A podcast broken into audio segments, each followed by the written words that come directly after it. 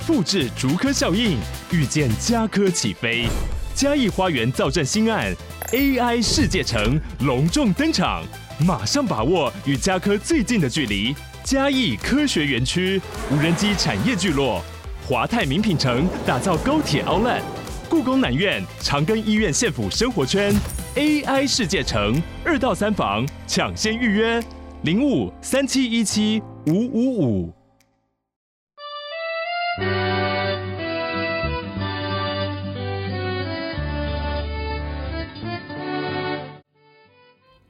欢迎收听五岁都要懂的国际观，我是 Lara。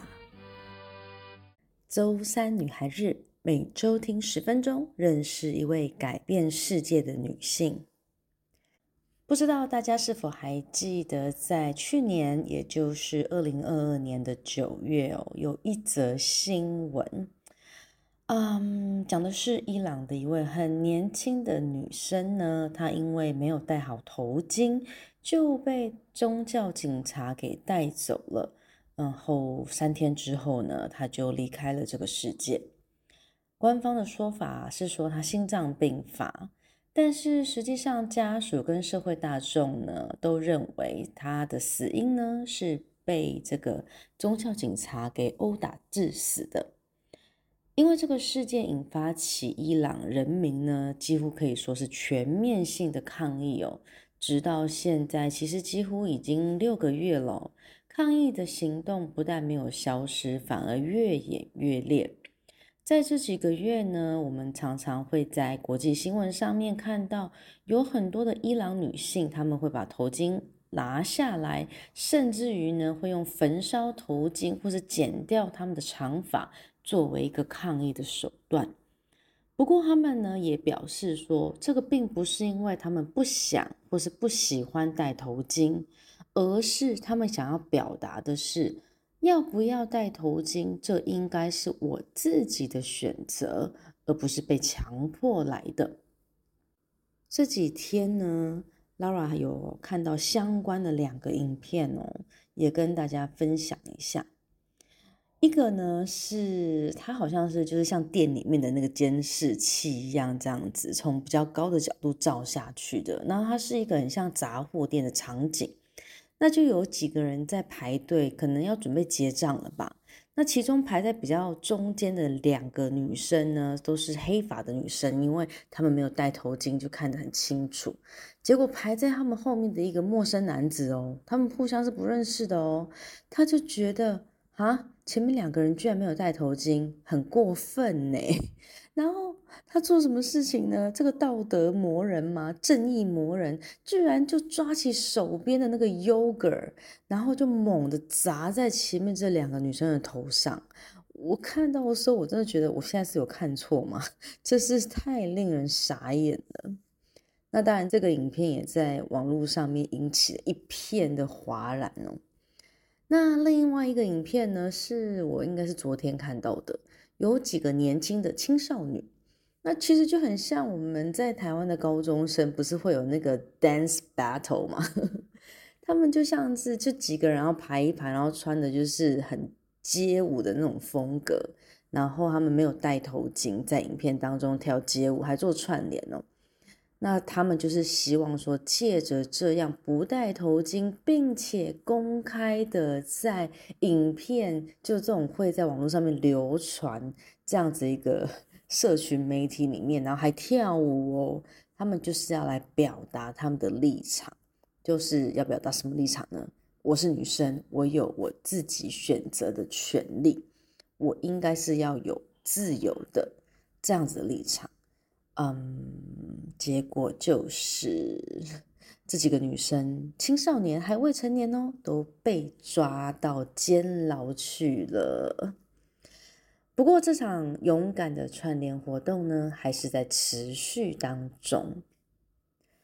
时间回到了四年前，二零一九年的三月，伊朗举办了很大的足球赛事。那其实。足球不是只有男生喜欢啊，现在有很多女孩不是也很喜欢踢球吗？在伊朗也是一样的哦，很多女生她们不一定踢球，但她们喜欢看球。可是呢，伊朗的政府规定说，女生不可以进去球场。诶，为什么嘞？为什么嘞？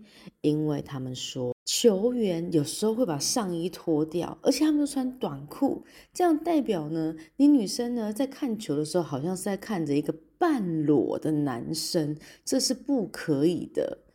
嗯，哦，以我们的想法，这真的是，呵，觉得有事吗？可是这就是他们的规定哦。那所以其实很多女生她们会把自己的头发就是包起来，然后假扮成男生的样子，还会贴上胡须这样子去看球赛。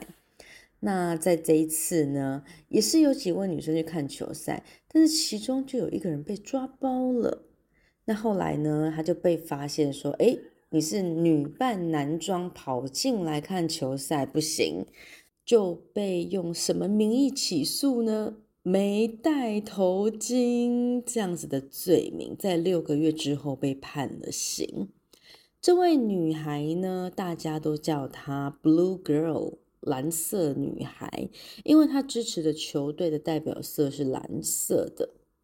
蓝色女孩啊，在被判了刑之后，完全不能接受。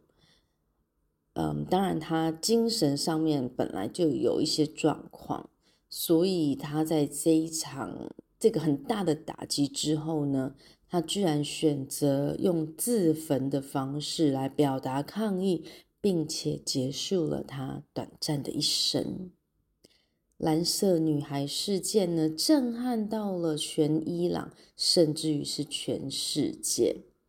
最后几个月过后。伊朗政府终于顶不住社会舆论的压力，开放了一场让女生可以进去看球赛。嗯，不过这一次进去的女生呢，也不是一般人买票就可以进去的，而是某一些特定人士的女生才能够进去的。时间我们再拉回到四十四年前哦，嗯，走在路上的。在伊朗里面，大家可以看到啊，穿着短裙丝袜、喇叭裤，甚至于是无袖这样子的，一起谈笑风生的少男少女们呢，是可以走在一起的哦，也可以牵手哦，甚至于可以勾肩搭背的这样子。而且呢，很多的女生，你也可以穿着比基尼在海边呢，享受这个日光浴。然后，只要你喜欢，你就可以接受教育。接受到高等教育这样子，并且呢，你在毕业之后可以获得相对应的工作机会，成为一个不折不扣的职业妇女。但是在一九七九年的一场革命之后，这一切都改变了。一九七九年的伊斯兰革命之后，伊朗的女性从此失去了她们的自由。在这之后呢，嗯，小学啊、国中、高中呢，都是男女分班。他们对于男生跟女生的界限呢，变得非常的壁垒分明。那女生呢，在九岁之后，只要你出入在公共场合，你一定要戴上头巾。如果你没有戴上头巾，甚至你没有戴好头巾，就是还有人可以看到你露出来的一点点的那种像刘海啊，或者发丝的话呢，轻则被口头戒训，但是通常呢，都会被抓去鞭刑，就鞭打个几下，最多好像可以，因为没有戴头巾，可以鞭打到七十几下这样子。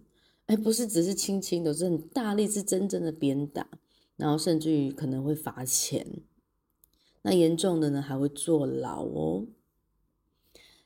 嗯，男生跟女生不能够说话。大学之后会有男女同班呐、啊，但是呢，女大学生你不可以打扮，你不可以擦口红，你不可以擦指甲油，你身上穿的衣服的长度可能要盖过膝盖。好，但是你你去上学 OK，非常好，你要接受教育都不阻止你。不过你毕业之后基本上是没有工作的。因为呢，这些工作再也没有女生的机会了。女生的失业率啊，是男生的三倍。其中有一个人呢，就是这场革命之后的直接受害者，她就是我们今天终于要进入正题的女主角啦。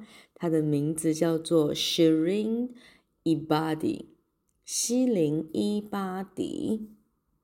哦，先说一下，他现在还活着。Shirin Ebadi 出生在一个相当开明的穆斯林家庭。他的爸爸妈妈呢，从来都没有因为性别而对他的孩子们呢有所任何的差别待遇。伊巴迪的爸爸他是一名法律系的教授，除此之外，他更是一名女权主义者。所以你可以想象，在这样子的家庭环境下长大的伊巴里呢，他也自然而然的认为说，女生跟男生是一模一样的啊，权利不应该有任何的不同吧。伊巴里在学校的表现呢，非常优异，也就是跟着爸爸的道路吧，一路呢他就念到了法学博士，那成为了当时候伊朗第一位当上法官的女性。诶，她当上法官的这一年，你们猜猜看她几岁呢？感觉法官应该要年纪稍微大一点，对不对？她当时候啊，只有。二十八岁哦，真的是年纪很轻，然后表现得非常好，然后也就是突破了当时候许多的这种性别天花板的限制哦。不过这份喜悦呢，并没有持续的太久。四年之后，也就是一九七九年，还记得吗？是什么革命呢？对，在伊朗呢，发生了伊斯兰革命。在这个之前呢，他们是国王统治的。那国王呢，旧国王跟新国王就是父子嘛，他们其实是很开明的，他们非常开明，尤其是对于女性的态度。但是呢，这一场革命发生了之后，整个国家呢就变成了宗教至上的国家。新的统治者呢，已经是不只是政教合一了，应该是教高于政，就是宗教高于这个政治的地位。那新的宗教领袖呢，他就用一种我们可以说有点扭曲，然后充满着对于女性的歧视的方式去解释这个伊斯兰的教义，于是女性的权利从此就被剥夺走了。法官这样子的职位成了男性的专属，女生就不应该抛头露面，更不要说想要成为有决定权的法官了。Shirin Ebadi 不愿意被动的等待命运的安排，他便自己辞职，转而后来就成为了人权律师。诶，什么是人权律师呢？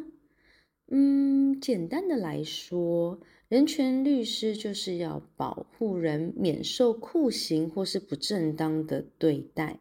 通常他们保护的对象呢，都是那些被统治者当局迫害的政治犯。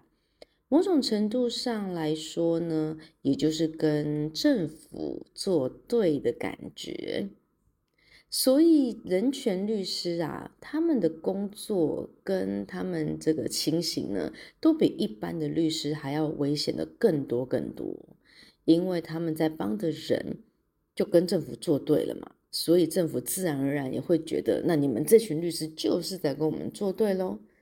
那因为这样子，也很容易让他们被人家给抓走。接下来的几年呢，伊巴蒂开始帮许多批评伊朗政府的人给辩护。他看到那段时间啊，伊朗有许多的类似像作家、翻译家啊、政治人物啊，就是公众人物啊，因为他们可能批评当局，就是当局的执政者，就惨遭被消失的命运。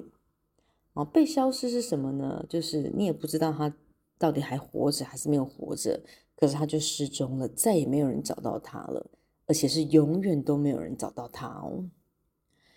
身为人权主义者，身为一位律师，伊巴迪无法接受这样子的不公不义，即使后来他发现他他自己也变成了政府的黑名单，很有可能也会在某一天就被消失了。但是呢，他并没有因为这样子而害怕退缩，甚至伊巴迪呢，他非常重视的是，尤其是孩童跟女性的权益哦。你知道吗？在伊朗啊，法律是允许一个男人娶四位太太的。嗯，但是如果这个太太呀，在这段婚姻里面遭受到了欺负，甚至于虐待，都不能申请离婚，因为法律只保障男性，不保障女性。针对这样的情形啊，伊巴迪他也提出了要修法，但是嗯，非常困难，没有人要理他，而且在伊朗。如果你一位太太想要出去旅行，如果你先生不同意的话，你是不可以出门旅行的耶。更夸张的是啊，女生的人命不值钱呐、啊，什么意思呢？如果一对夫妻真的很不幸的在呃发生了车祸，然后人就是死亡了，哎，连保险的赔偿金都不一样哦。那个女生的命的钱呢，只有男生的一半，嗯，真的是人命还不同价呢。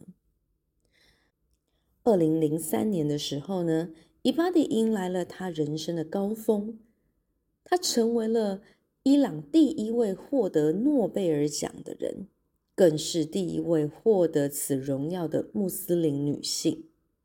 但是，这个诺贝尔和平奖带来的，除了荣耀跟奖金外，更把他的人生推到了另一个更危险的境界。当年他去领奖的时候，他特意选择不戴头巾上台。他希望透过这样子的举动呢，他还是要来表达他对于女性自主权利的支持。不过，也因为这样，让当局后来啊有借口，居然还没收他的奖杯，诶那个史上从来没有人的奖杯是被自己的政府给没收的，这也是第一人了。不过还好，他至少有拿到奖金。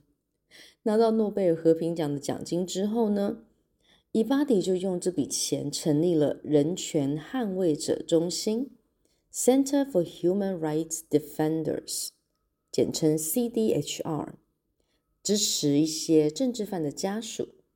在那个十年间啊。